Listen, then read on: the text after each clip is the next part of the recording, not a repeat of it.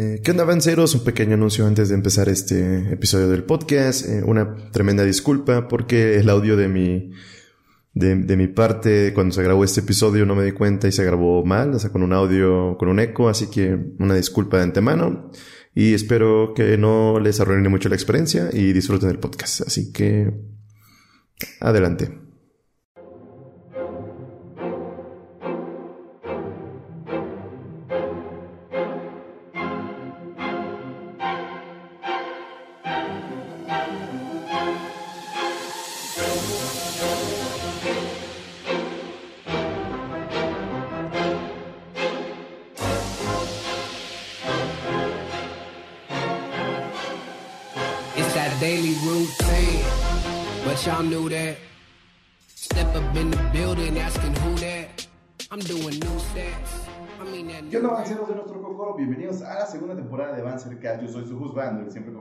Franco Abri. Y hoy me encuentro con puro papucho, pura guapura, amiguitos. los más guapos de todos que, que pude haber encontrado en menos de 5 minutos. Pues está de regreso el buen Sugar con nosotros, el vago. Y tenemos también al buen prof, el Pon Moreno, estando pero comediante. ¿Cómo andan, chicos? Tranquilos, tranquilos. Emocionado. Feliz domingo, feliz domingo. Bueno, Fun fact, ¿es domingo qué? Cuando estamos grabando esto es, domingo, chavos. Así que feliz domingo si lo están escuchando en un domingo. Me dijiste guapo, así es que mis tías tenían razón y yo creo que les voy a pasar este audio. Pura evidencia. Evidencia, ya sé. Pero bueno, gusto tenerlo de regreso a todos ustedes. Este, eh, bueno, ya saben de qué vamos a hablar, pero antes de, ya, ya se la saben, es rutina decir nuestras redes. A mí me pueden encontrar en Facebook y YouTube y en Twitch como Banzer y en Instagram como Banzer Oficial. Al buen Sugar lo encuentran casi en todas las redes como Sugar Games. A Paul Moreno como Paul Moreno, me parece. Este, casi todas tus redes. Así es. Y a, y lo encuentran en su cocoro. Así es, exactamente ahí estoy. Allá al ladito, al fondo a la derecha. No, a la izquierda, a la derecha está el baño. Ah, ok. Pero bueno, amiguitos, este, pues muchachos, los, nosotros los muchachos, hoy vamos a hablar de, este, de esta serie que tiene ya como año y algo, un año y más o menos que salió, que hace poco salió la segunda temporada. Estoy hablando nada más y nada menos de la serie de The Boys, o la serie de los chicos, la serie de los muchachos, como quieran traducirlo, que está basado de, eh, de un cómic del mismo nombre, que, bueno, yo no tengo idea qué pasa en el cómic, pero dicen que está muy diferente lo que pasa en la serie a lo que pasa en el cómic. Pero ojalá pronto pueda leer el cómic, más para tener más background. Pero hoy vamos a hablar específicamente de la serie, porque creo que eh, es una joyita de serie. Hablando como en, el mundo de los cómics, en el mundo de los superhéroes, creo que vale la pena mucho hablar de estas series. Así que hoy vamos a estar debrayando un poco acerca de por qué está. Bueno, quiero decir que es buena, porque creo que a nosotros cuatro nos gusta mucho, o nos gustó mucho todo el desarrollo que tiene con los personajes. ¿Sí o no, chavos? Efectivamente. Sí, porque. Eh, bueno, yo lo, quiero definir, bueno, como lo he estado definiendo, creo que cada uno les he dicho cómo defino la serie de The Voice, pero la, la defino es como este, si Watchmen hubiera tenido sexo con Los Increíbles, güey, y The Voice es el hijo, ¿saben? Básicamente, es, es una combinación rara, güey, entre géneros, pero que funciona, güey. Porque no es, no es una serie para niños. Legalmente no es una serie ¿Cómo? ¿Cómo? Ya se lo mostré a mi primito. Eh, no, estoy este, eh, buenísima serie, buenísima serie. Bueno, mira, contiene, contiene mucho gore. Yo creo que es lo de los, como que las cosas que también te impactan. Desde el mero primer capítulo te puedes dar una idea de, te puedes dar como que, pues, toda la temática, cómo va a estar el team de, todo, de toda la serie, ¿no? Como que en cuanto al gore, en cuanto a lo crudo que es, el lenguaje que se utiliza también. No, el primer episodio creo que sí está muy bueno para darte como que la idea de cómo va a ser toda la serie. Así es que eso es como que un buen, y una buena introducción. Qué buen episodio. que ahí gusta decir otra cosa. Cedemos los micrófonos al señor Vago Legorreta. Muchísimas gracias, profesor. La verdad es que sí, o sea, creo que esta serie define muy bien lo que es el choque de intereses. Cada quien hace lo que quiere porque tiene el su razón de hacerlo, pero por él mismo. O sea, realmente no es tanto el típico héroe que es completamente olvidado de sí mismo y lo hace por amor a los demás, sino vemos que los héroes son personas al final y tienen pues, eh, ciertas virtudes y al mismo tiempo también ciertas no tan virtudes. Cierto, cierto. Yo siento que además de sí tiene mucho Watchmen, pero además siento que es como si Quentin Tarantino hubiera dirigido Watchmen. O sea, de, sí, los superhéroes son egoístas y son culeros, pero no hacen nada. Yo soy Tarantino, voy a ponerlos a matarse de formas horrorosas. O sea, siento que le agrega ese dinamismo de las películas de Tarantino y también siento que tiene eso de tomar cosas de otras películas de acción e incorporarlas de modo satírico, como una de las escenas de la última temporada que dices, ah, esto hace referencia a esto otro, ¿no? que ya hablaremos de eso, me imagino, y que tú lo cachas perfecto porque eres fan de los cómics, pero que también si no la has visto, la disfrutas per se, o sea, no pasa nada. Sí, de hecho creo que tiene, como dices, varias referencias, pero creo que de tanto, mm, no nada más de los cómics, diría como referencias a la cultura popular, más que nada. De hecho, me quiero decir como que tal vez como que de las cosas principales, o lo que más encapsula mucho The Voice, es en sátira, como dice como dice este Paul, es la sátira esa que hace sátira social a, la, las cosas modernas, también a los superhéroes, a las cosas que tenemos pensadas que van a pasar. Y en verdad solo hace alusión a todas esas cosas donde te sientes como que a veces hasta incómodo cuando considerando que hay cosas que ocurren en The Voice que puedes ver que están ocurriendo actualmente con la política moderna o con compañías, güey. Es como que, ay, güey, no sé si reírme o me siento triste. Lloro mientras río, ¿no? o río mientras lloro, güey. Un poquito de eh, todo. Pero, sí tiene mucho paralelismo, creo que con, pues, con la sociedad, güey. Creo que eso, por eso lo hace, creo que se hace, bueno, es una serie muy buena. Aparte de todos los desarrollos con los personajes y piensas, como dices, no piensas que va a pasar algo, ah, ok, ya se va a resolver huevos, güey, ¿no? O sea, te, te, va cambiando el ritmo a la serie a cada, cada instante y eso creo que el dinamismo que, lo, que maneja es muy, muy bueno, muy, muy interesante. Pero este, ustedes dirán, oye, pero ¿de qué trata The Voice, no? Porque parece, parece estamos que quiero, no quiero pensar que todos ya han visto la serie, pero espero que les ayude como para, si no la han visto, pues que se animen a verla. Pero básicamente The Voice trata de cómo serían los superhéroes en la vida real y fueran este, un producto que vende alguna, no sé, una marca y te los venden y están ahí ayudando, pero pues son culeros, ¿no? Como cualquier artista aquí, ¿no? En la vida real. Tienen sus propios intereses y se va desarrollando la historia con nuestros personajes principales que sorpresivamente no tienen superpoderes, solo son unos, unas personas cualquiera con pasados culeros con superhéroes y quieren pues acabar con este, este, este trend, bueno, esta onda de los superhéroes en su mundo, ¿no? Entonces ahí se van desarrollando los personajes. Creo que uno de mis favoritos es Huey, güey. Creo que es el corazón de toda la serie, güey. Se me hace muy cagado ese vato, güey. Aparte de su papá es Simon Peck, güey, entonces... Sí, creo que para mí el favorito sería este pues de la parte del principal, este, este güey. O sea, Huey a veces me desespera un poco, pero este, este güey, Butcher, Butcher, ah, ese, ese, ese güey, ese güey es el que lo veo y es como que este, no, eso está, puede ser cualquier, o sea, no te, no, no esperas lo que va a hacer este güey, pero sabes que va a hacer algo. Y es como que eso que va a hacer es como que lo que hace todavía más interesante la serie. Es como que, no, no sé, me, me, este, me gusta el personaje de Butcher. Hablando de Huey, este, Simon Pegg iba a ser Huey, o sea, el, quien lo escribió, tenía el, de hecho en el cómic, Huey es la cara de Simon Pegg, pero envejeció tanto que ah, pues ahora el proyecto ya le quedaba como muy grande, ¿no? Y dijimos, bueno, tenemos que, dijeron, mejor dicho, tenemos que poner a alguien o tenemos que poner a Simon Pegg de alguna manera y dijeron, bueno, pues del papá, ¿no? Ya, ya no queda como el protagonista, vamos a ponerlo como el papá a manera de homenaje. Creo que esa es la primera diferencia que hay de un sinnúmero que está chido, que por ejemplo, al estilo de The Walking Dead en su era de oro, no sabías qué iba a pasar porque estaba separada de los cómics. Está bien, yo creo que le agrega pues, un dinamismo chido a la serie. Como que, ah, vamos a separarnos un poco. Me, gustaría decir lo mismo que con Game of Thrones, pero todos sabemos que no, Alias la rosa de los dragones, ¿no? La rosa de los dragones. Legal, ¿cuál sería tu personaje favorito, men? Uy, la verdad es que sí estaría complicado. Como que, no sé si tengo alguno favorito, como que todos tienen su momento.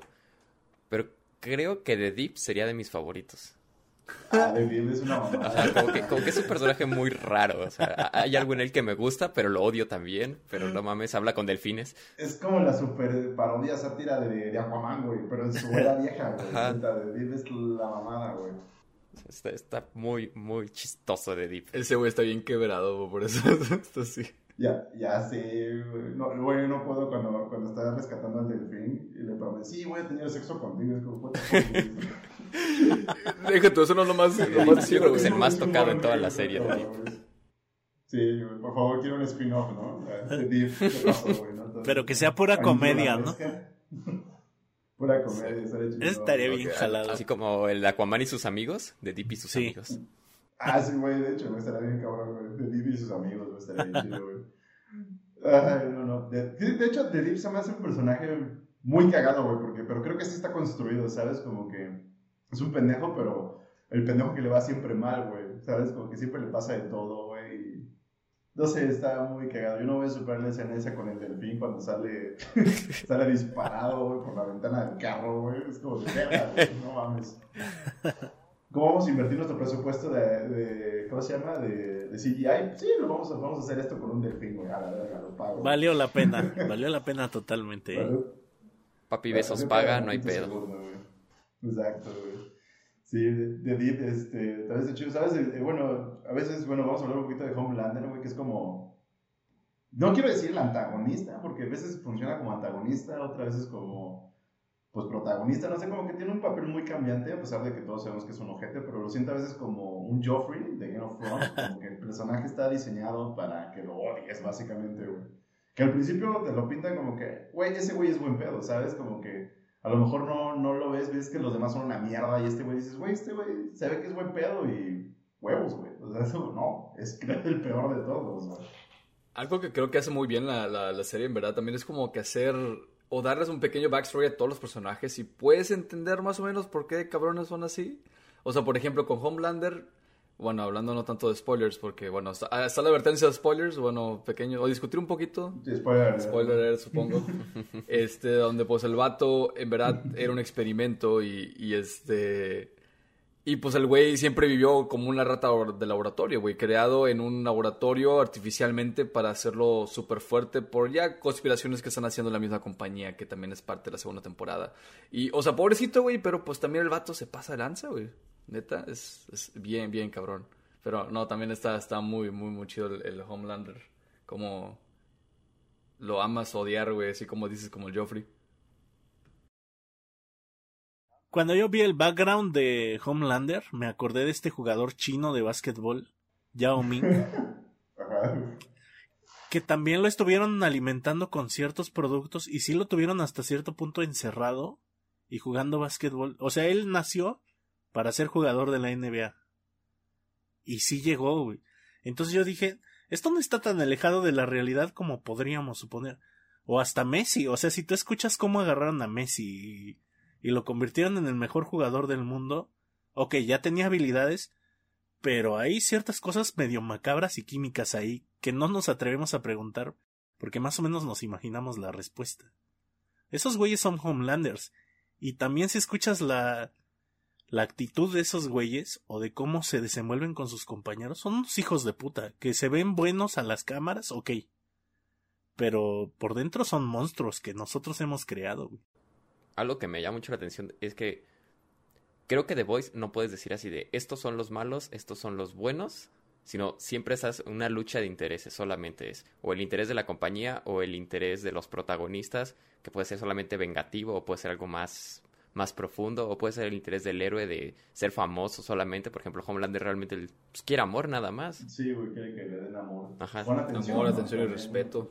Como Sí, todos, como güey. que él, él importa más estar trending topic que realmente hacer nada más. Si él es trending, él Sí, es feliz. Que, creo que el objetivo de Homelander es que sea, siga, siga siendo relevante, ¿no? Porque, bueno, como dice eh, Sugar en eh, su back- backstory, es como pues un güey que pues nada más estaba ahí como rata de laboratorio, ¿no? No tuvo la atención, el cariño como eh, debería tener un niño, güey, quiero decir. Entonces ahorita lo representa más de grande, güey. ¿No? Con todo este de, güey, es que necesito que todos me quieran, que todos me acepten, ¿no? Como que... Pero también tiene este lado psicótico de que, güey, pues yo soy mejor que todos, ¿no? Porque, pues, básicamente es este el Superman malo, ¿no? El Superman de Injustice, pero más, más, más R-rated este cabrón. Sí, es como que qué pasaría si Superman estuviera como que roto por dentro, güey, literal. O sea, Se llama Injustice. sí, Unjustice. juegue Justice, güey, básicamente. Está muy bueno eso. O un capitanazo, ¿no? De la casa del Búho. Bueno, eh, bueno, Capitanazo el vato. Otro, otro rollo completamente, ¿no? Ese, ese güey Por ahí va. ah, por ahí va. está más, todavía más, más, más loquillo. Pero creo que el antagonista principal, iba a decir, es, yo creo que la serie es en verdad la compañía. Como que el interés, Sí. el interés este, de la compañía, de lo cual quieren pues, hacer, ¿no? La agenda, la agenda de la compañía. Y porque ellos son los que mueven, son todos los que mueven los- para los, este, pues, a los superhéroes. Y en cuanto a eso, pues ya es cuando reaccionan nuestros protagonistas. Y es como que todos son reaccionan a partir de lo que está buscando la, la, agenda de esa compañía. Pues sí, que al final es pues, dinero, ¿no? Bueno, es este, vender al final del día. Ah, sí, eso sería en la primera, en la segunda temporada como que ya ves que tienen otro ah, plan más fuerte. ya cambia.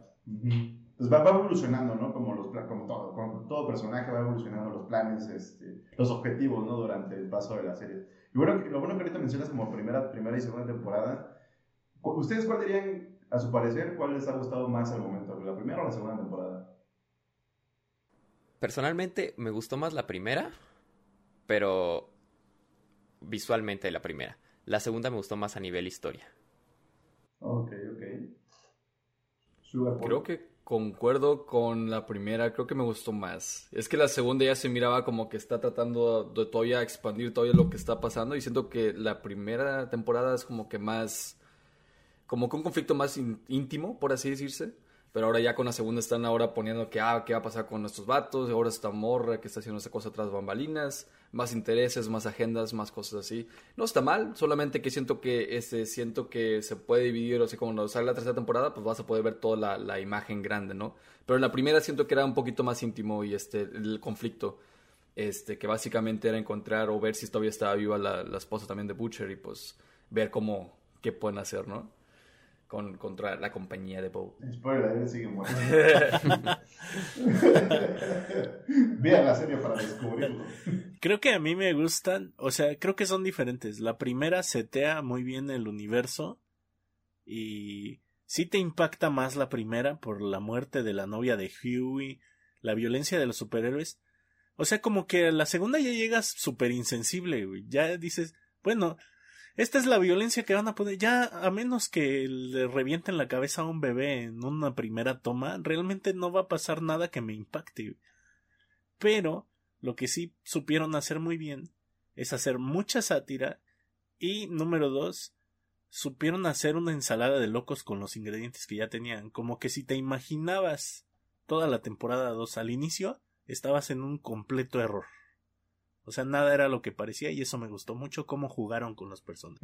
Eso en el intro de otro rollo, nada es lo que parece. Uf, otro rollo. Otro rollo, que Un día ustedes digan si quieren que hagamos podcast de otro rollo.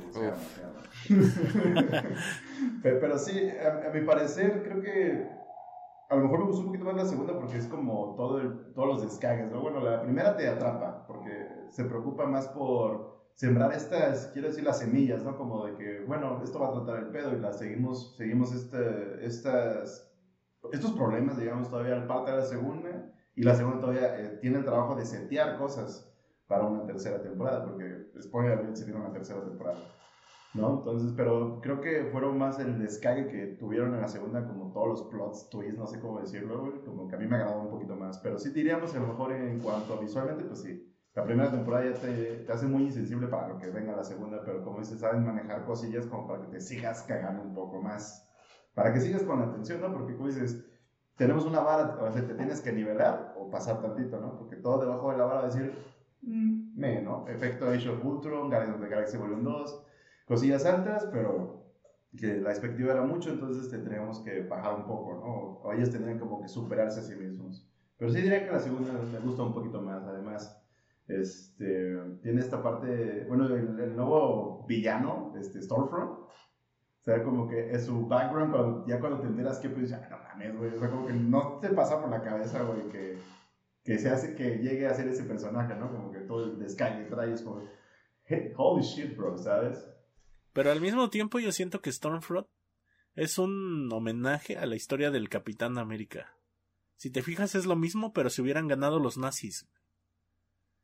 Es alguien que no estuvo a lo mejor congelada en el hielo, pero sí es alguien de hace muchos años que tiene como la cultura nazi, que es lo contrario del Capitán América, que tiene la cultura super gringa, así del American Dream, y que llega hasta nuestra era y se, se pone como líder de los héroes originales, ¿no?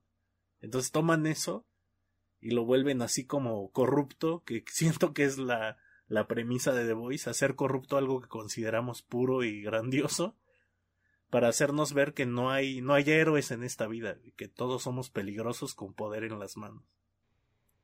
Eso sí, ¿no? que todo se, vuelve, todo se corrompe con algo de poder encima, ¿no? Esa es una metáfora.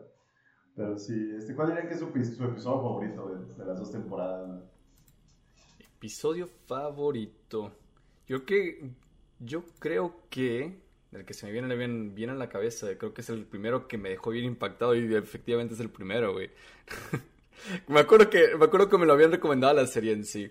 Y, y me gusta mucho ver ese episodio, ese, episodio otra vez, nada más porque el shock value y también cómo, cómo hacen setup todo lo que es este, el universo. Y, o sea, siento que el primer episodio es muy bueno. Y, y me gusta mucho porque nada más con que pasa eso de que, eh, pues pasa lo que pasa con la novia de Huey, este, te, te quedas como que, güey, qué pedo. O sea, te sientes gacho, te sientes feo, te duele, güey. Es como que siento que esa emoción es lo que puedo buscar. O, sea, no que no haya más en, otra, en la serie, pero eso es como que ese primer impacto que me dio fue como que no, me tomó desprevenido, güey. Yo acá bien tranquilo cenando mientras estaba viendo la serie, güey, nada más me quedé que, ay, güey, como que. Pues adiós, güey. Imagínate hacer. ¿Qué haces en esa situación, güey? ¿Cómo reaccionas? Solamente diré que es, me dejó una buena, muy buena impresión y por eso me gustó mucho. Ok, ok. Vago Paul. Señor Vago. Ah, el profe siempre me está lanzando primero, pero está bien. Mira, ignorando mi, mi, escena favorita, que es el del fin volador, yo creo que mi episodio favorito sería el final de la primera temporada. Eh, sin tanto spoiler. La, la, parte final, cuando están en la casa y ves como ya está a un punto loco, que ya le vale todo y solo hace las cosas que él quiere porque, porque quiere, y le explota, no manches. Joya, joya. Nice, gran episodio. ¿Usted, profe? Este, me decanto por el del delfín, porque nunca, o sea, estamos de acuerdo que la, la comedia es como secundaria, pero yo en todo ese episodio, toda la burla que le hicieron a The Deep es, o sea, yo, yo estaba cagado de risa. Ya cuando vi eso del delfín, yo estaba llorando de la risa y tiene mucho que ni una comedia me tenía riéndome así, güey. Ese es mi... Ni las películas de No, mucho menos esas cosas, ¿no? Y el, segundo sí es el, el premier, que para mí me impactó mucho como es una especie de flash. Eh, mataba a una persona sin escrúpulos. Dije, güey, sí, así serían. Y me dio miedo pensar que hubiera personas con superpoderes. Que aunque parece muy simple ahora que ya vimos la serie, es algo que todos los geeks nunca nos habíamos planteado. Eso sí, güey, y si no fueran buenos, ya valimos madre, güey.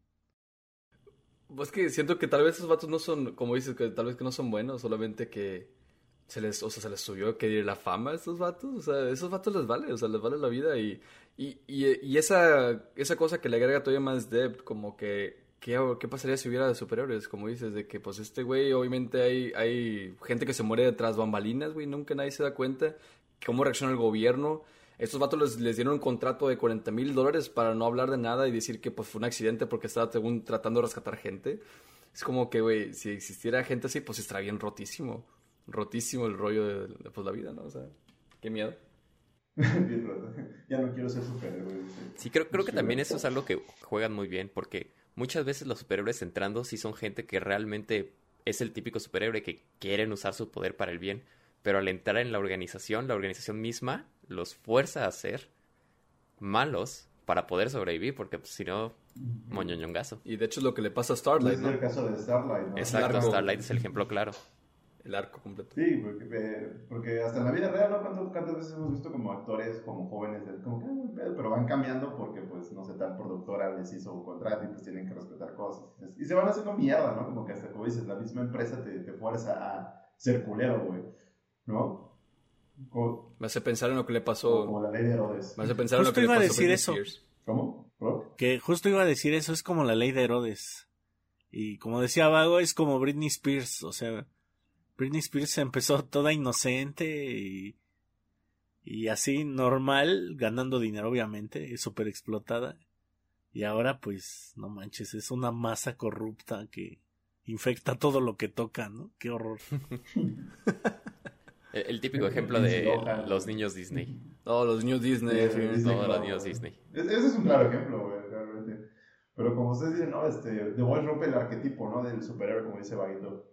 Y que, oh, pues voy a hacer por la humanidad, me voy a rifar, güey, voy a usar el bien, ¿no? Pero aquí es como, pues, güey, realmente son personas, güey, al final del día con poderes, güey, pues le vale ver, güey, porque son superestrellas, o sea, los manejan como superestrellas también en, el, en la serie, güey, tienen películas, este, regalías, no sé qué tanta madre, güey. Que hasta el pinche, ¿cómo se llama? A-Train se compra la guitarra de, ¿cómo se llama este vato? De Prince, güey. Pues son vatos con varo, güey. Son vatos con varo, güey. Al final del día. Hay otro ejemplo claro de eso, se llama Hércules. Sacó su bebida y sus sandalias y también lo corrompió. Oh, Sí, güey. Hércules. Oh, Claro Hércules que era The. Boys, güey. Hércules in the Boys, tercera temporada. Y se me vino Interpretado por Ricky Martin, güey. ¿no? Y se viene una comparación interesante. O sea, siento que este, The Boys es como los Avengers, como Lord of the Rings es con Game of Thrones. Es como que, o sea, Game of Thrones es lo fantasioso, lo, lo digo, no, eh, los Señor Anillos es lo fantasioso, lo bonito, lo chido, lo, el bien contra el mal. También los Avengers, bien contra el mal, lo bonito, fantasioso, pero esto le agrega todavía más, este, pues que la otra perspectiva, ¿no? Así es que siento que sería la una comparación. Sí, de hecho, pues, creo que es una muy buena comparación, Sugar, la verdad. 10 de 10. Ya. Gracias. Toma, toma, toma tu contrato. Le quería, gracias. Oye, también, también, este, yo me, también me impacté mucho cuando sale este men, ¿cómo se llama? El actor este, que hace Gustavo Fring, eh, Breaking Bad, que está detrás de todo el descague de la empresa Bob. Y dice, oh, este güey, no Mm. mames, primero los pollos hermanos, güey. Luego el imperio y ahora Bob, güey. Chingue su madre, ese vato puede todo, güey. Porque ese güey es como la mente maestra, como que sabe, ¿no? Ve por la empresa y es como, no, sí, tenemos que ganar más barro, me vale madre. Y le ponen, le ponen estate quieto duro al Homelander un rato, güey. Como, oye, bájale de huevos, carnal, ¿eh? Me vale madre que tengas poderes, pero yo soy dueño de la pinche empresa y te, te chingas, cabrón. Y es como, oh, verga, güey. Básicamente él dijo, soy Porque- dueño de ti. Así básicamente, o sea, se le pone el pedo a un güey que fácilmente lo puede matar, güey. Le dice, güey, si quieres seguir con tu pedo de ser famoso, me vas a hacer caso, cabrón, ¿eh? Porque es- es- ese momento me gusta mucho, güey, porque es como, este güey sabiendo que el otro güey tiene los poderes más, más mamalones de la vida, güey.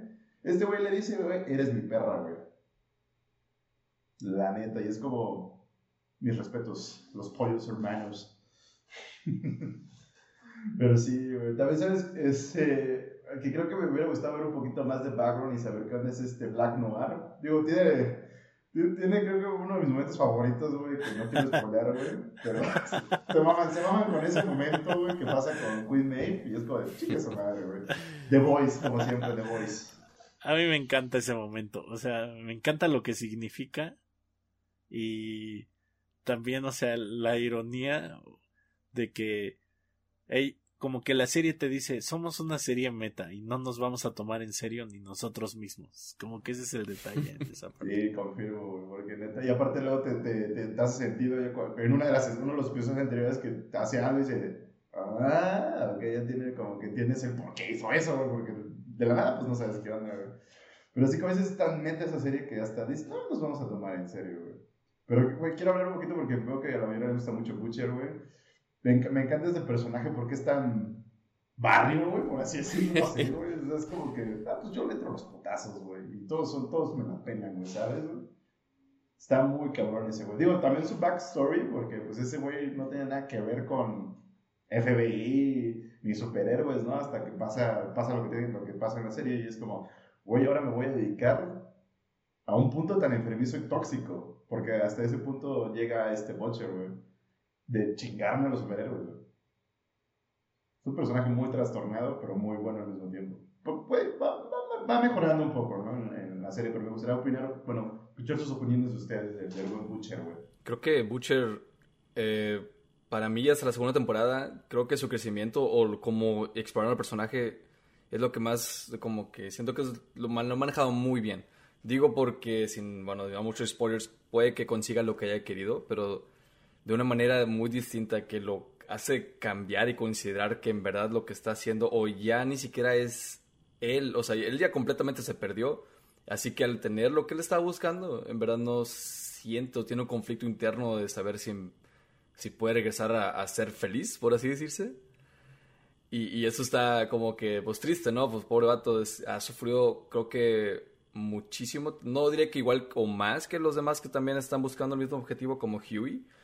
De hecho es algo muy similar a lo que le pasó a Huey, ahora que lo vengo pensando y que se viene a la mente. Este, pero, o sea, el, el vato básicamente consigue lo que Hugh perdió. Y, y, es como que, pues, en verdad no puede regresar a ser el mismo por todo lo que ha pasado. Y luego, aparte, tiene un extra conflicto porque por el hijo y todo ese rollo, güey, que en verdad te hace cocinar como que, güey, o sea, pues no lo puede cuidar, o, sí, pero no sería de él, porque es, no sé, es un conflicto muy, muy interno que en verdad me gusta mucho y, y ver cómo reacciona él y cómo se trata de adaptar. Y pues para el final de la segunda temporada, la verdad me gusta mucho cómo lo manejaron estoy emocionado por ver cómo todavía sigue creciendo más o cómo cambia en la tercera temporada. Y me alegra que, bueno, no, no, mejor no doy más spoilers, pero me alegra mucho que, que pues anda ahí, ¿verdad? Que anda ahí el vato. Es muy, muy buen personaje, me gusta. Ya dices que se muere. no, es que es difícil, güey. Todo, no decir cosas de spoilers. Está bien cabrón. Les ahorramos dos temporadas. Sí. No, no es cierto. Butcher vive, Butcher vive, amiguito. No, no es cierto. O está muerto. Nadie sabe. Está muerto. Schrödinger Butcher. Está vivo y muerto. Vean la serie para que, para que sepan qué pedo. Digo, Butcher, uh, como personaje, se me hace la personificación de cuando te obsesionas con algo. Así, literalmente, ya Butcher no le importa qué va a hacer, simplemente el fin justifica los medios. Él tiene bien claro lo que le importa, lo único que le interesa, y hace todo, no le importa a quién tenga que usar para llegar a ese punto. Y en la temporada 2, cuando conoce a su papá, neta está bien chido como le dice, tú eres como yo. Y es como de pum, y ese güey, no, yo no soy. Y, y sí se ve que está bien tocado ese vato, no mames.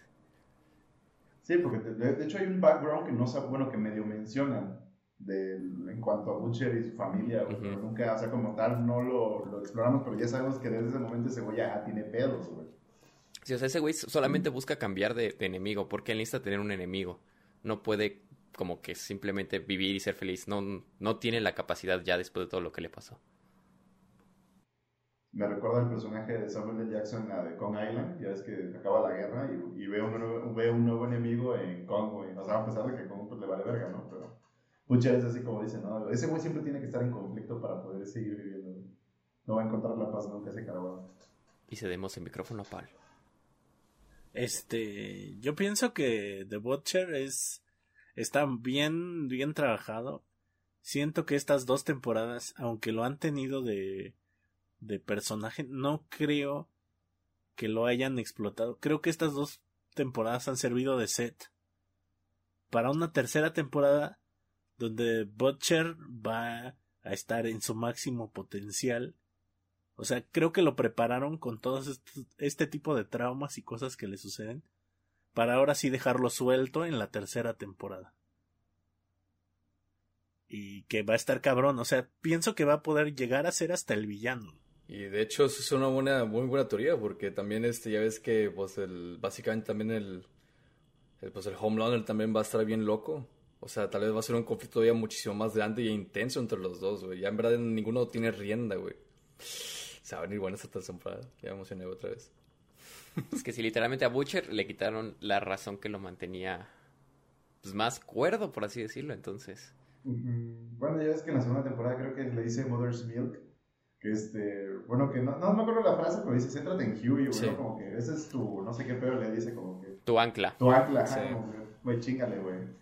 Y hablando de Mothersville, güey, se va a hacer bien cagado ese, ese personaje, güey, pero porque es como el, el, papá buena onda, pero, pero, no sé, como que cuida a todos, ¿no? ¿Sabes? Como el que se encarga de que todos estén en su pedo, güey. Y esa, esa, esa, esa obsesión compulsiva que tiene de limpiar todo, güey que es, o sea, lo, lo, van respetando desde la primera temporada, güey. ¿Es su toque? Está, está, chido, güey. No sé, ¿ustedes qué piensan del buen Mother Smith? Digo, aparte su nombre, güey. ¿En serio se llama Mother Smith? Sí. Mother's Milk. Bueno, pues el, el, vato, este. No sé, el vato se me hace como que. Me, me, agrada, me agrada el personaje, pero. O sea, es como que el, el, que trata de tranquilizar a la raza, pero en verdad no. O sea, no que no, no me importa, solamente pues, pues ahí anda, ¿no? Pues chido. Me, me gusta más Frenchy, ese está más chido Frenchy. Oh, Frenchy es una joya. Sí, el Frenchy. Y la otra. Sí, el pasado del Frenchy, güey, también está bueno, güey. Ahí está. Uh, ¿Cómo se llama la Japanisu? No me acuerdo el nombre. Está. Empezaba con A, güey. Químico. Químico. Ah, Químico, perdón. Ah, con A, güey. ah, Químico. Sí, sí. De hecho, la, la, parte con su hermano, cuando bueno, que es parte del plot de la segunda temporada y lo que le pasa es como, oh, güey, y vemos, a, vamos a este cambio de químico como que, ah, ya había sido buen pedo, y vámonos de nuevo, ¿verdad? Vámonos a modo berserker, güey, pinche bestia de quiero matar, güey. Que también se me hace, o sea, para el personaje, güey, que literal no habla para nada, güey. Creo que lo hace bien. Me gusta mucho el backstory que tiene y cómo va encontrando con los muchachos, güey. For credits, güey este, pues una nueva familia, güey, y se va como que pues cuidando y todo, ¿no? Pero también tiene junto con y Koime y Kimiko, güey, del episodio final, güey, con el, contra Stormfront, uff. Marvel así, se hace un girl power, ¿eh? Nada, está bien. en Chile sí, güey. Pero sí, ahorita que mencionas a Frenchy, güey, este, pensaba, yo pensaba que ese güey, era entre, como que le valía, güey, un poco, pero luego ves que no, güey, ¿sabes? Como que bueno, por lo que pasa, güey, dice, pues sí me preocupo por todos, pero pues me tiré mucho a la mierda por algo que me pasó, ¿no? Es que los vatos se convirtieron como que en familia y pues el güey... Pues sí, yo también, al principio como que pues el güey ni siquiera quería involucrarse absolutamente nada con el Butcher ni con nadie. Y fue ya es que la primera, los primeros episodios que estaban con este vato el invisible, ni me acuerdo cómo, cómo, se, cómo se llamaba el güey. Este... Uh, está buenísimo ese güey. Este, me un chulo risa. Y bueno, pues el Frenchy pues aprendió como que a quererlos y luego encontró algo con Químico y este Químico. Y pues ahí con el Huey, con Mother's Milk y ya, de hecho Butcher se volvió muy como que la ovejilla negra del, de lo que era la familia porque Huey se convirtió en el, en hasta el líder un ratito de estos vatos. Y se rifó bien, ¿eh? Dacho no le ganas al compa. Sí, porque de hecho me encanta ver el conflicto que entre Huey y, Butcher, güey, porque tenemos como el pues Huey es como más acá, más, más relajado, ¿no? Como que, güey, tranquilo, y Butcher es como nada, entonces, como, ¿sabes? Como que... Entonces llevan de la mano, güey, pero está, está cabrón, güey. Porque, por ejemplo, Butcher también es, es muy, como, bueno, el tema de la serie, ¿no? Como que muy sus intereses personales, güey. Que ha, llegado hasta cagar los planes, güey, o que están haciendo una misión o algo y por algo que Butcher es como, güey, es que, güey, mi pedo no tiene que ver con esto y necesito hacer esto y vale madre todo, güey. Butcher a veces es, el mismo problema, güey. es lo que te digo, Butcher, él simplemente va a pelear su pelea, no le importa quién esté en el camino. Pero sí, siento que en general todos, todos The Boys, cada uno como que tiene muy marcado lo que es, y como cada uno tiene una virtud, pero al mismo tiempo también tiene una debilidad muy fuerte. Por ejemplo, Butcher, su virtud es que pues, ese güey va a hacer las cosas, y al mismo tiempo su debilidad va a hacer las cosas, no importa lo que pase. Huey es como el güey que sí piensa en los demás, en daños colaterales, pero por eso mismo no toma las acciones o decisiones importantes. Franchi es como de, pues sí me importan, sí aporto, sí soy chido, ayudo, pero me detengo cuando siento que algo malo puede pasar, porque ya siento que no tengo que seguir adelante. Así como cada uno tiene ese nivel. Y eso está muy padre porque manejan un grupo que sí trabaja junto, pero al mismo tiempo trabaja separado. Sí, no, se pudo haber eh, descrito mejor. Claro. A mí me gusta que Huey es como Mr. Bean. O sea, como que es alguien que, que muy torpemente logra sus objetivos, pero los logra. O sea, si te das cuenta, es un chingón. O sea, ahorita tiene de novia esta morra. Este. Y ha logrado todos sus objetivos. Digo, sí ha tenido sus daños colaterales, pero al final él no ha hecho gran cosa, simplemente va rebotando de punto A a punto B y ha logrado todos sus objetivos. Mi favorito de todos ellos es Frenchy porque es muy ingenioso y siento que es el que más batalla les da al... O sea, hasta a lo mejor considerando a Butcher que tiene muchas habilidades, pero siento que sin Frenchy y sus conocimientos no sería nada. O sea, Frenchy es todo el dotador de armamento. Sí, de hecho es el, es el Tony Stark del grupo, ¿no? de alguna manera. Porque él llega con la solución de chingar a ser güey invisible, que hmm. hasta que todavía no me acuerdo cómo se llama, güey. Translucid. Translucid. Sí. sí translúcido, güey. me, me, encanta la parte de la segunda temporada donde hacen como el. El homenaje. se llama? El velorio, güey. Ajá, y es como. de la chingada, güey. Identidad coming. Ajá, güey. Es que eso es. Eso hasta es, puede ser un sketch de Saturday Night Live. Así de cagado está. Es decir, ¿por qué no se ve? Es que es invisible, güey. Lo estamos velando aquí. está muy, muy cagado, güey. Me encanta. La comedia es ingeniosa, güey. Es como, como dices, no es como una serie de comedia, pero los momentos cómicos están bien puestos, están bien escritos. Están muy buenos. Son perfect timing. Ajá, están muy buenos, güey. Este, ahorita que mencionaron que pues de Huey y Starlight, o sea, Starlight me gusta porque es como nuestra Capitana América, güey, dentro del grupo, pero que poco a poco se está como que envenenando, güey, pero, o sea, como que ves la lucha, ¿no? Como que, es que todo está en la mierda, güey, yo creo en este pedo, güey, ¿sabes? Como que es, tiene un conflicto como todos los personajes, pero es más como de, ¿qué debo hacer, no? ¿Qué es lo correcto, güey?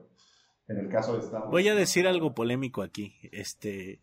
Échale, güey. Starlight es esa chica que era buena onda y que nosotros la conocimos cuando era muy inocente y a lo mejor había gente que se aprovechaba de ella. Y ahora es de ese tipo de gente que te odia nada más porque eres hombre, güey. O sea, que ya llega un punto en, en el que te dice, no, güey, este, te estás expresando mal. No, pero pues primero corrígeme, no, no me cagues, ¿no? Y eh, todos conocemos a una morra así que cambió demasiado y ahora parece que nos odia nada más por odiarnos. No estoy en contra de su lucha, sino que siento que fue fue demasiado lejos por las consecuencias o por las cosas que pasó. Eh, creo que es una buena analogía, mi buen pro. Pero sí tienes razón un poco, la, le cagaron la vida y ya no creen nada, ¿no? Básicamente, ¿no? Siento que va para allá, pero todavía no siento que esté así como construido.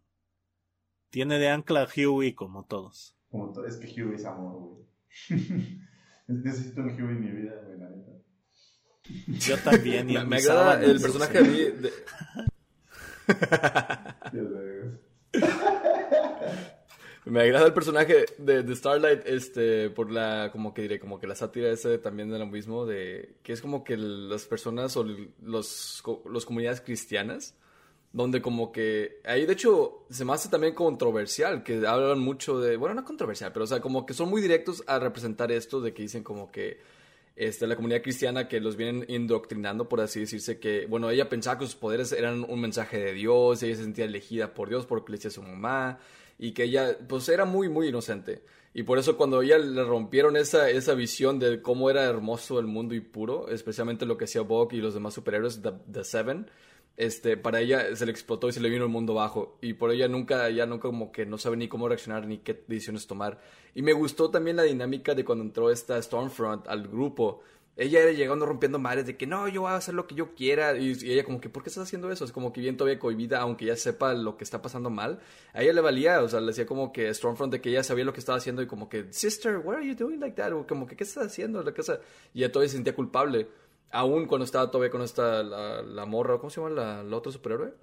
La que era Queen Maid, sí. Este, pues ella siempre se sintió sola, pero ahora con Stormfront como que se podía sentir un poquito que ya no estaba tan sola, pero...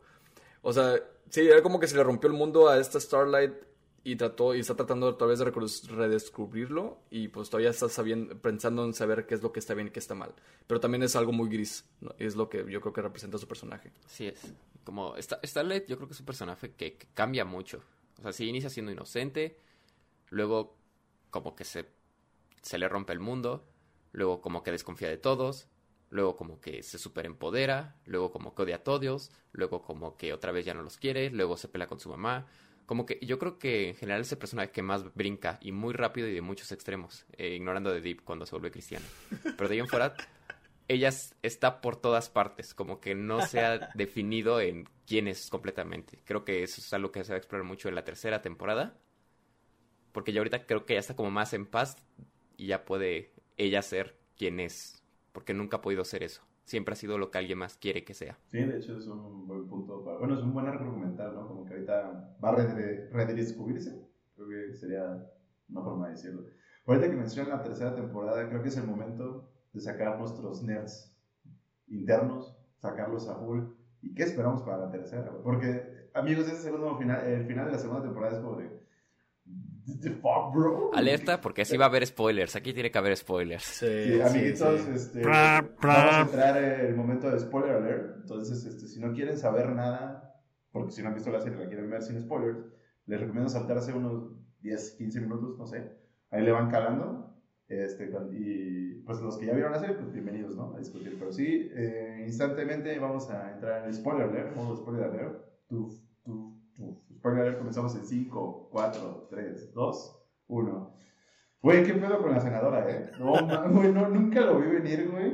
Hasta que luego empecé el video análisis como, güey, en el Capitolio, bueno, donde están ahí en el juicio, dices, güey, tiene todo sentido, güey. Todo tiene sentido cuando ves a la, a la senadora, güey. Es como de, bate a la verga, güey. sinceramente, no, no, todavía no veo el rol de ella en cuanto a esto. O sea, ¿cuál es su agenda? O sea, ¿cuál es la agenda de esta morra? No dicen, ¿verdad? No sé, güey. Yo creo que... O sea, Ajá, Yo creo que Vogue la metió ahí para que que fuera un contrapeso, pero realmente nada más fingiera ser una oposición y en realidad siguiera pasando la agenda principal de Vogt. O sea, que, como que le bloquee algunas salidas falsas, pero al final ellos se salen con la suya y la gente siente que sí hay una oposición a la gente con superpoderes. Pues una pantomima, ¿no? Al final del día. Sí, sí es, como nuestra izquierda. Eh, Vogue, la neta, ha demostrado que es una compañía que puede superar cualquier problema. O sea, cuando sacaron la fórmula, ellos parecía que estaban en crisis, pero supieron en corto cómo moverle. No, les importó tener que hacer lo que tuvieran que hacer para salir adelante. Llega Homelander, la caga de nuevo, no hay pedo, encuentran cómo otra vez salir adelante. Siempre encuentran cómo salir adelante. Y seguramente, como ya tienen una agenda política muy fuerte, querían tener pues todas las posibilidades cubiertas. Creo que también ella debe tener una agenda personal que va a estar en contraposición directa con Vogue. Pero se la va a pelar, honestamente. Uno no se mete con las grandes compañías. Tal vez haya una tercera oposición, ¿no? Tal vez haya una tercera, una tercera parte de lo que, o como que van a hacer ahora tres cosas, porque es que siento que si fuera también en posición de Vogue, ¿por qué no se uniría con esos vatos? O sea, ella hubiera mejor se hubiera unido con estos güeyes y hubieran pues, vencido, ya, o sea, ya lo iban a vencer, pero pues en verdad hizo lo que hizo de destruir las cabezas y es como que, ¿qué? o sea, sí saca de pedo, pero, o sea, ¿qué tal si ella es otra third party aquí en esto, de que otra agenda completamente distinta y, viene a agregar más conflicto todavía a lo que todavía está pasando los personajes? Más al Más al CEO, Sí, porque ahorita parece que las cosas van como relax, ¿no? A favor de los de los The Boys, ¿no? Todo que, ah, pues ya, ya vamos como buen camino. Pero este personaje de la senadora queda como pues ahora sí, ¿cuál es su agenda? ¿Qué quiere hacer, güey? O sea, este, a lo mejor estaría, creo que está medio, o sea, tendría sentido lo de Bog, que necesitaban a alguien que, que estuviera como, esa, esa fichita, ¿no? Como que es en contra de todos para que luego salga algo, pero yo creo que es más por, como dice Sugar, güey, que es otro pedo muy aparte que todavía no sabemos nada, güey. ¿Sabes? Porque se chingó también a los güeyes estos de la iglesia, güey, donde estaba de VIP. Se chingaron no sé cuántos, hace ahí en el Capitolio se chingó superhéroes también en el Capitolio de los que estaban ahí, güey. Pero es que, por ejemplo, a los de la iglesia se los chingó porque el de la iglesia le ofreció información para destruir a Vogt. Eh, ah, bueno, si lo chinga. Por eso pienso que es parte de Vogt. O sea, le dijo, le llamó y le dijo, los puedo destruir con esta información y si nos das tanto presupuesto a la iglesia o nos eximes de impuestos, que es como trabaja la iglesia real, eh, pues nosotros te vamos a ayudar. Y es ahí cuando le revienta la cabeza y es cuando dije, no manches, está con Bog también. Bueno, independientemente de que sea X o Y, creo que todos estamos de acuerdo que Huey corre peligro y que es un tremendo idiota porque se fue a meter al, al nido de las víboras. Huey seguramente va a ser unas cosas bien cabronas en la campaña, va a hacerlo bien chido y en los últimos episodios va a descubrir que le estuvo cagando. Así, se va a romper de estúpido. Esa es justo mi idea. diciendo que Huey estúpido y, y, peligro en la misma oración, no, no te creo, güey. no, no te creo nada, no, pero sí, de hecho, si no tienes razón, puede que esté más por la parte de Bob, porque te acuerdas, este, la la gente del FBI, cuando como que hila todo, güey, le explota la cabeza. Mm, sí, sí, sí, cierto. Está protegiendo los intereses de Vox, es cierto. Ajá. Todavía no sabemos realmente cuál sea como el plan de Vox con ella. Pero neta sí me dejó muy picado, como, bueno, quiero saber qué onda, porque te pintaron como que, vamos, relax, güey, sí va a haber un pedo, pero como que todo está tranquilo antes de que se vuelva el descague más cabrón, ¿no? En la tercera temporada. Mira, lo que es lo que va a hacer mucho, o sea, más bien Bog piensa que está usando a ella, ella realmente va a usar a Bog y va a usar a The Voice para tumbar a Bog. Y entonces ahora sí ella, teniendo las dos fichitas en ambos lados, se va a llevar al ganador. Me suena, me suena, me suena que es algo posible. Sí, sí como que ella sabe dónde distribuirse, está con todos, para irse con el ganador al final. O ella ser la ganadora. Y pues ahora pues van a tener dos infiltrados de The Boys, uno con The Seven y otro con, con este política también, ¿no? con esta senadora. Tendrían ahora dos infiltrados. Bueno, sí está Huey y Starlight. hmm. También, también, ¿qué va a pasar con Homelander, güey? creo que ya está en su punto más bajo, güey. O sea, más por la escena de que Sammy se lo está jalando y dice, oh, así es, tú eres un chingón, güey. Es como de, creo que es lo más bajo que he visto Homelander, güey, toda la serie. ¿Qué va a ser, güey? enemigo público. y, lo vimos en Corpiño, o sea. Gran escena, por cierto. ¿eh? Estaba leyendo que esa escena es del final de la primera temporada, pero que los ejecutivos de Amazon dijeron, no, güey, esto no lo puedes poner. Y ya después que fue el, el chingadazo, dijeron, güey, vamos a poner la escena de la masturbación y ahora no haces nada o la pasamos para otra plataforma. Y dijeron, sí, ponla, me vale madre, ya es un putazo. y sí está cabrona.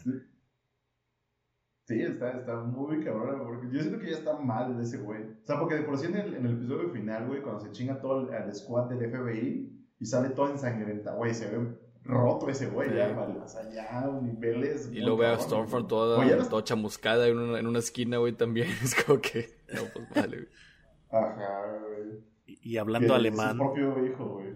Ajá, y hablando alemán. ah, bien, bien maldito madre, güey, en el piso, güey. Ah, también esa escena donde por accidente el hijo mata también a la mamá. Y dice, oh, lo güey, pero sí tenía que ser de boys. Estos no pueden terminar con un final feliz, güey, ¿sabes? No, te digo, seguramente Homelander va a volverse enemigo público y va a empezar a hacer su super ejército. Porque ya, o sea, ese vato ya lo van a estar buscando, ya tienen suficiente razón para meterle cuello, ya ni Vogue lo puede salvar. Sí, de hecho, sí, güey. Puede ser uno de los puntos de ya ser la tercera temporada, aunque yo siento que ya fuera una cuarta, güey, o sea, como para acabarla, güey. Porque yo tampoco creo que vaya a durar más de cuatro temporadas esta serie. Creo que la matarías. No debería. Depende, depende, sí. Es que no sé, güey, mira, porque en el caso, o sea, Supernatural, hablando de un caso, Supernatural me gusta, pero, güey, son 15 temporadas, güey. Ah, tampoco 15, ¿verdad? O, sea, algo como unas 5 o 6. Yo creo que sí jala fácil The Boys. Yo creo que con 4, 4, 4 o 5 Tienen que seguir dando más salseo. Porque quieras o no, ahorita ya resolvieron pues, los pedos más principales de la primera temporada. En la segunda y dejaron un tiseo para la tercera, güey. En la tercera tendrían que ir como. Es, es que es el problema del escalamiento a veces, güey.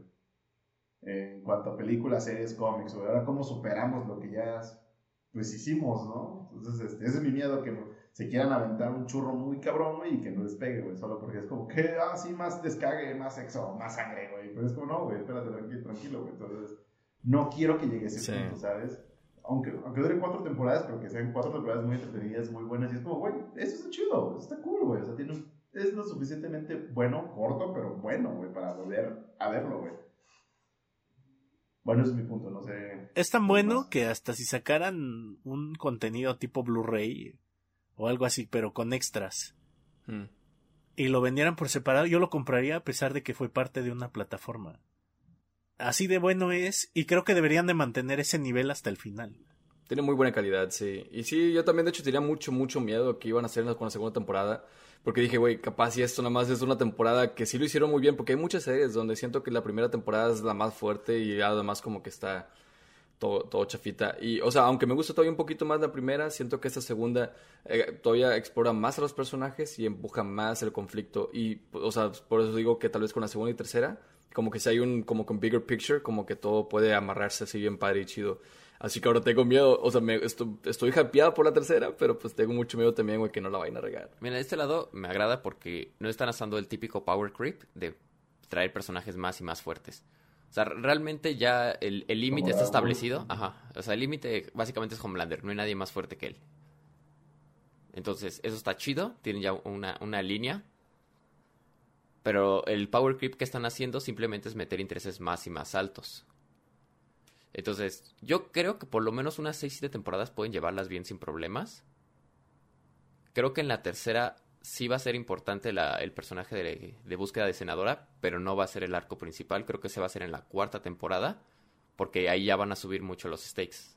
Porque has hablado de un nivel de poder mucho más alto. Entonces, yo creo que la tercera sí va a haber tices de lo que está planeando, pero siento que en la tercera Homelander realmente va a ser el problema.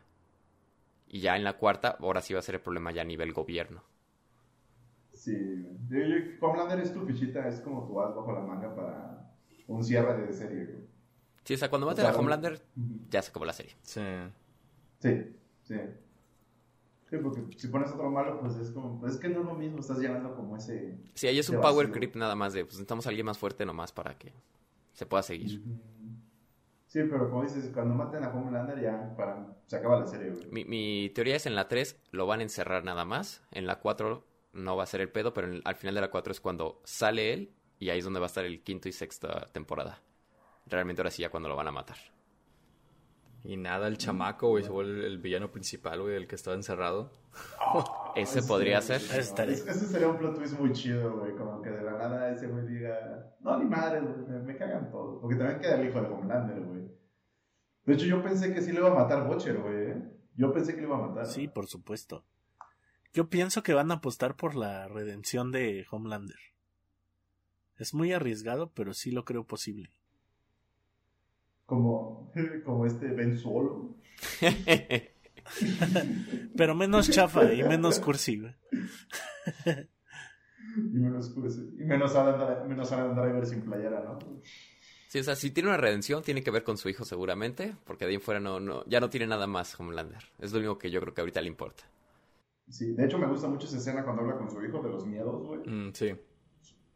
Es una escena muy, muy buena, güey. 10 de 10. 10 de 10 Sí, cuando la avienta del techo. Uf. El chamaquillo, güey, Para volar solo tienes que sentirlo, hijo. Vámonos. Dude, No, es, no, es básicamente no. lo que hacen los papás cuando quieres irte a nadar y nada más te avientan a la alberca. O sea, saben que puedes Sí. sobrevivir y les vale. Sí, Así, güey. igual son. Homelander se ve que va a vivir y lo avientó del techo. O sea, es normal, un padre lo hace, ¿no? Es un Ay, padre no, mexicano. sí. Homelander. Es un padre mexicano. Homelander es mexicano, confirm, teoría. Ahorita hacemos el video para YouTube. No, de hecho me acordaba de esa escena, güey, donde le vale madre. Ah, sí, tú puedes, güey. Huevos, güey. Pero ese, ese, ese dinamismo con su hijo de Homelander creo que me encantó, güey. Como que Homelander ahí dije, ok, aquí tienes tu monedita para redimirlo, ¿no? Como que, ahí está tu fichita, güey. Y me gustó ver como que está agarrando el pedo Homelander, güey. O sea, no, obviamente no quería que se quedara con él, güey, pero como que dice, güey, sí soy un culero, güey, ¿sabes? Como que empieza a verse dentro de sí mismo, güey, la introspección, güey. Y dice, ah, ok, o sea, bueno, por este morro, pues porque sí lo aprecio y no quiero que pase por lo mismo que yo pasé, que todos me mintieron y hicieron lo conmigo lo que quisieron, güey. Pues voy a tratar que este vato, pues, por lo menos sepa qué pedo, ¿no? O sea, como que no quiero que acabe como yo. Entonces, Ese es, una, ese es un gran arco argumental de personaje, al chile, 10 de 10 de voice. Pero sí, amigos. Así, bueno, terminamos de spoilers, yo creo. Se acaban los spoilers después de casi 12 minutos de hablar. Sí, porque Sí, ya casi sí, terminas una hora. Sí, sí, de, de hecho ya vamos a ir acabando de este podcast. Este, me gustaría que acabáramos con, a ver, no sé, ¿qué, qué pensamos de la serie? Yo creo que fácilmente todos la recomendamos, los cuatro estamos de acuerdo que es como una serie que veanla. La neta, eh, creo que se lo comentaba a todos, que se los he comentado cuando yo realmente, cuando yo cuando me quedé sin trabajo hace un año, más o menos, este, estaba viendo el catálogo de Amazon Prime, dije, no tengo nada que ver, y The Voice, dije, ah, ok, eh, YouTube, hashtag patrocínanos, este, me la estaba poniendo cada rato en anuncios, güey. Dije, la voy a ver, ¿no? Y, y me la me piqué tanto que me la terminé ese mismo domingo, o sea, los ocho episodios me los choteé así de corridito, y dije, güey, no mames, qué pedo, está muy bueno este pedo, güey. Y la segunda, así, hijos de puta Amazon, te odio, güey. Nos dieron tres episodios así de putazo y luego uno se Ah, no. Hijos de la. Unos genios malvados, estúpidas compañías. Ya sé, pero quiero, me gustaría oír a ustedes, o sea, ¿por qué, por qué la recomendarían más que nada? Empezando por, por Vago. Polo, que.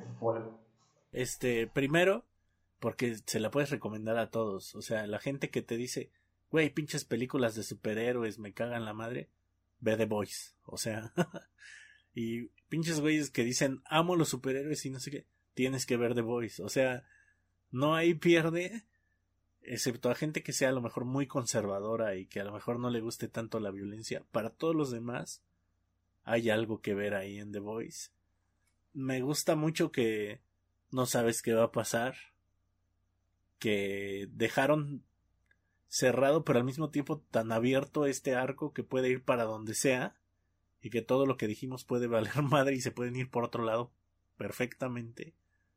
Y el humor de The Voice es el humor negro que más me gusta. O sea, está muy, muy precioso y muy bien hecho. Entonces, para alguien que es fan de la comedia, también le recomendaría The Voice. ¿Le gusta más que la comedia de Bojack? Es que Bojack es como, pues es como escuchar a George Carlin. George Carlin, más que hacerte reír, te hacía pensar. Y Bojack al final terminó así. Comenzó como una serie de chistes de animales medio pendejines y acabó como una serie existencialista sobre la miseria humana. Es la comedia yendo más allá, güey. También 10 de 10 Bojack, claro. Les recomiendo escuchar el podcast que hice con Paul eh, eh, de Bojack, así está aquí en Spotify. Está precioso. Está muy, muy padre, está muy chido. Sugar, el chugarroso. Ok, este, bueno, como dicen, es muy, sí puede tener un, mercado muy grande, pero también siento que, este, aún quitándole todavía la, que los momentos de shock, los de sangre y esas cosas, siento que tiene un conflicto muy bueno y también tiene muy buena sátira todavía para, para ser muy interesante para la gente si te gustan como que esas cosas un poquito más deep, que miras más allá de las cosas como que blanco contra el negro, esto es más gris. Y este, y este, y este tono gris se mantiene durante toda la serie. Incluso te hace sentir mal por las cosas que te ríes, como dice que tiene el humor negro, pero ese humor negro es buenísimo, ¿no? Está usando, usado de una manera chafa, o sea, está, está bien. Y te hace sentir a, a veces culpable. Y esos momentos que te sientes hasta como que quizás con los, con los boys, como que ellos tampoco saben qué están haciendo, así que tú estás como que, bueno, estoy tratando de saber qué es lo si está correcto que están haciendo esto, lo están haciendo mal, así que tú también estás como que aprendiendo con ellos. Y pues tú sacas sus propias conclusiones de los conflictos que están pasando y eso siento que es lo hace muy interesante y espero sigan trayendo eso en las futuras temporadas, espero y no, no la alarguen tanto como dice Avery, así es que que sea lo correcto nada más, así es que es una muy buena serie y ahora al momento es un buen momento para ser un fan de esta serie porque estamos en un conflicto todavía que está muy abierto, como dicen. Están, tan justo para entrarle al mame, diríamos, ¿no? Básicamente. ¿Paguito? Pues sí, como, como dijeron, la verdad, la serie es una joya. Así solamente por verla vale la pena. Eh, la acción que tiene es buena. El tiempo que maneja la serie es muy bueno. Los personajes son muy buenos. Y yo creo que es muy relevante porque los conflictos que manejan son conflictos muy actuales. O sea, son cosas que están pasando ahorita y cuando los ves en una serie es muy fácil decir, ah, sí, eso está mal, eso está súper mal, eso no debería pasar. Pero entonces dices, y volteas afuera y ves las noticias y dices, no, ma, pues es lo que está pasando realmente. O sea, la serie solo es un reflejo de hoy en día, solo que sin COVID. Sí, legal. Pero sí, eh, concuerdo con todos ustedes, creo que es una joyita de serie. Tiene, si te caga el humor Marvel de las movies, The Boys, güey. Si te gusta como este pedo más grisesón, más complejo, más de comentario social, The Boys, güey. Si te gusta el gore y todo ese pedo, The Boys. Si te dejó tu novia, The Boys, güey te corrieron el trabajo. la neta es una, es, una muy, es una muy buena serie que te mantiene al filo del asiento. La verdad, recomendación y, y sí, le voy a, creo que estamos de acuerdo le podemos dar el sello de calidad Vance.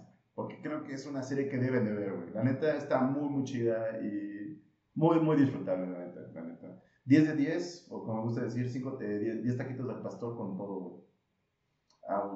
Pero bueno, muchas gracias chicos, a Sugar, Babo, el buen Paul, el buen Paul Moreno. Gracias por estar aquí y este, no sé si les gustaría, estoy pensando también hacerlo próximamente un podcast de, de Mandalorian, This is the Way.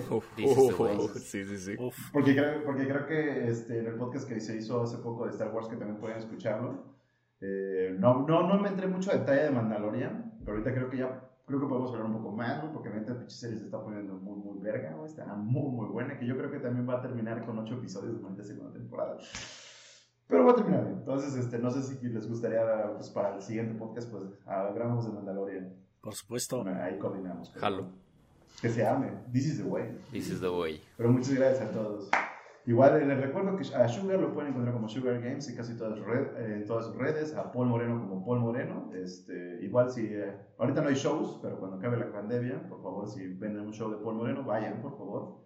es, muy, es un buen comediante, la neta, chido, chido. Y pues a Vaguito ya saben que lo pueden encontrar en su cocoro, al fondo, a la izquierda, porque a la derecha está el baño. Excelente. y pues a mí ya saben que me encuentran en, en YouTube, Facebook y Twitch como Banzer, en Instagram eh, como avance oficial. Así que este, si les gusta este podcast, denle un bonito follow y compártanlo. está muy padre. Entonces, este, eso es todo de mi parte. Yo soy su juzgando siempre confiable, Franco Avery. Él es el, ellos son los papuchos Vago, Paul Moreno y Sugar. Y somos los muchachos. Y nos vemos en el siguiente podcast. Adiós.